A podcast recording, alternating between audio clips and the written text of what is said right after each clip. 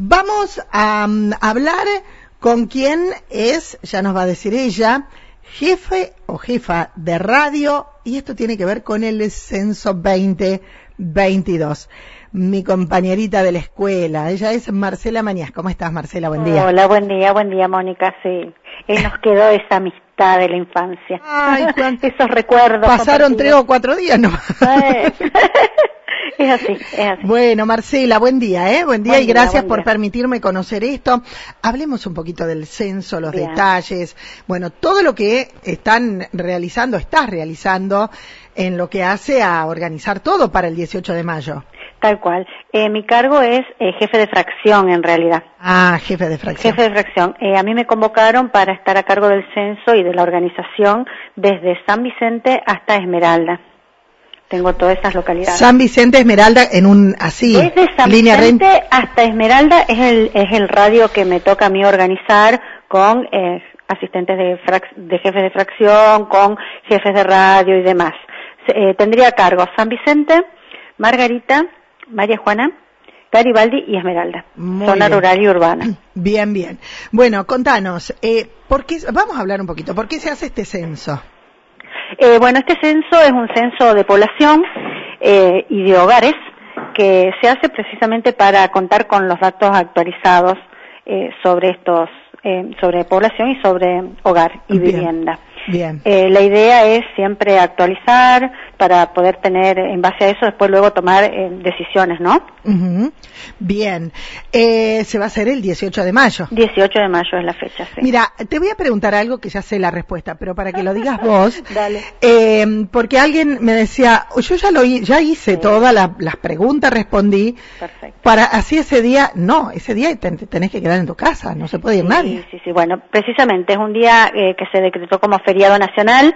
Si bien hicieron eh, toda la- ya hicieron el censo en forma digital, eh, igualmente el censista tiene que pasar casa por casa donde la persona que hizo el censo digital va a ver que le entre, eh, tienen que imprimir una hoja donde eh, la reciben por mail luego de hacerlo y esa hoja se la tienen que entregar al censista y creo que le va a hacer un par de preguntitas nada más.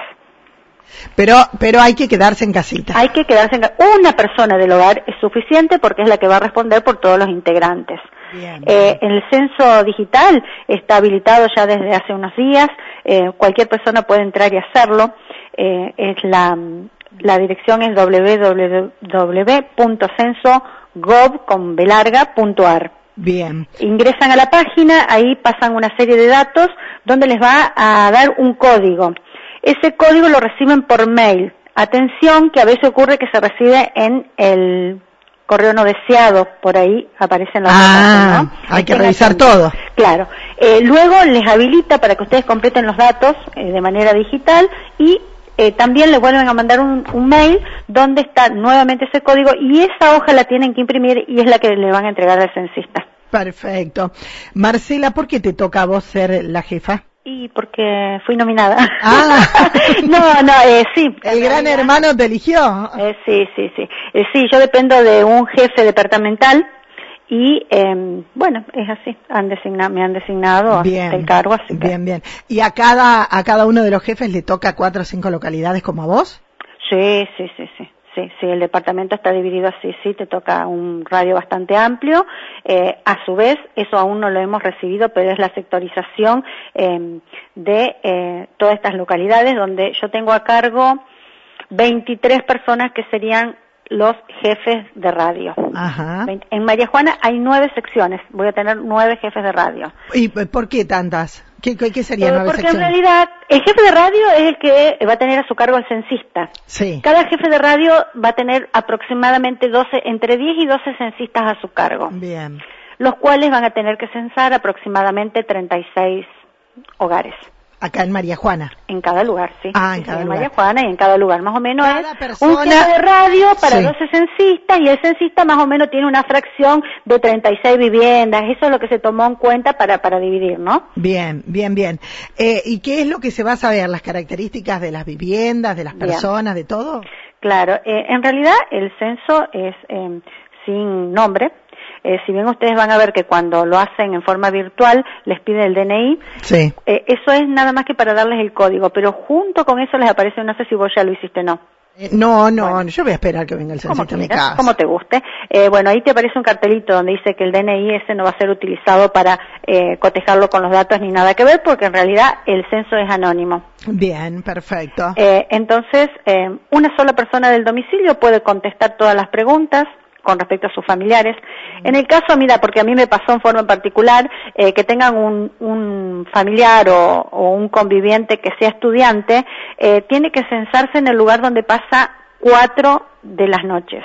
Porque ah. el censo anterior fue un censo de hecho, o sea, donde dormían la noche anterior se censaban. Claro. Este es un censo de derecho Ah. y es donde más permaneces eh, tu tiempo Claro, o sea, el estudiante va a poner donde estudia. donde estudia, pero eh, tengan, presten atención también al que lo hace virtual, que la primer parte que rellenan tienen que colocar el, de- el domicilio donde están estudiando, no el, el del pueblo, porque a mí me pasó Mm. justamente con mi hija que completó los datos de acá, después cuando abre ve que tiene que completar con los datos de allá y hubo toda una confusión, tuvo que volver a hacer, eh, fue Mira, complejo. Por Entonces, eso voy a algo de la- esperar al de la página que no está tan bien ah, eh, armado, porque en realidad en la primer página debería salir Eh, esa información que es donde vos pasás las cuatro noches, ¿no? Perfecto. Marcela, ¿qué pasa con los censistas? ¿Ya hay? ¿Se anotan? ¿Sabés quién? ¿Puede ser la gente de María Juana? Sí.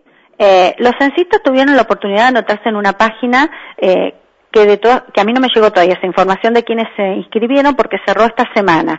No obstante eso, seguro seguro que nos va a faltar porque es mucha la cantidad de, de censistas, calcula que es 12 por 9 los que se necesitan. Sí. Y se pueden inscribir, eh, nosotros les tomaríamos nota acá en la escuela, el que desee que llame por teléfono, nosotros los, los anotamos, eh, porque aparte de esos censistas también hay un grupo de censistas suplentes que tienen que hacer la capacitación, a ellos también se les abona algo y si ese día se necesitan, porque falla algún otro de, de último momento, se los convoca. Bien, bien, bien. Eh, los censistas cobrarían seis mil pesos y eh, esos censistas suplentes 1.500. Luego, si después tienen que salir a, a, a censar, se les pagará también. Perfecto. se Y. Marcela, ¿qué pasa? Se me ocurre, el 18 llueve torrencialmente. ¿Qué pasa con la gente del campo? La zona rural, eh, los censistas ya comienzan a recorrer 10 días antes. Ah, muy 10 bien. días antes, ya lo, lo van a hacer.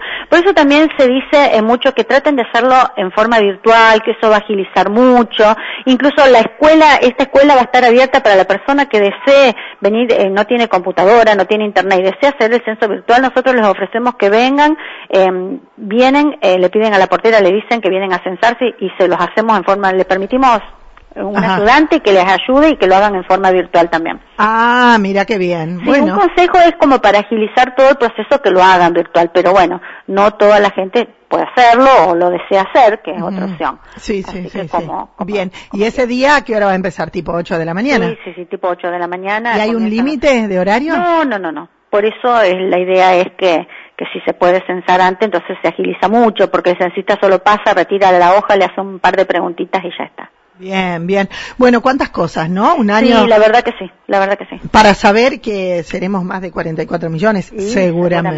seguramente, seguramente. Unos cinco más, Sí. qué sé yo. Para Oh. mí, para mí, para mí que sí, ya van 11 años, 12. Sí, sí, ¿Cuándo fue el último? que- ¿2010? Sí, hace muchísimo. 12 Sí, años. Sí, sí, sí, puede ser 2010. Yo- En el 2010, el 20, Claro, yo empecé en esta escuela y justo tocó el censo yo empecé en el 2009, así que sí. lo estudiábamos en la escuela primaria, Marcelita, cada 10 ¿cómo años. no?